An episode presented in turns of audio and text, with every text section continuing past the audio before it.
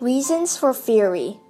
People react differently when hearing a same word. Some are joyful, some are indifferent, and some furious. Like throwing a pebble in a lake covered with petals. It makes ripples of petals, while throwing in a lake full of pollutants, then garbage floats here and there.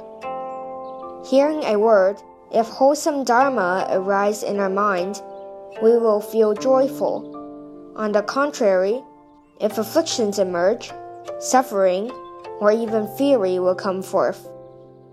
The root cause of fury is not the word, but our affliction.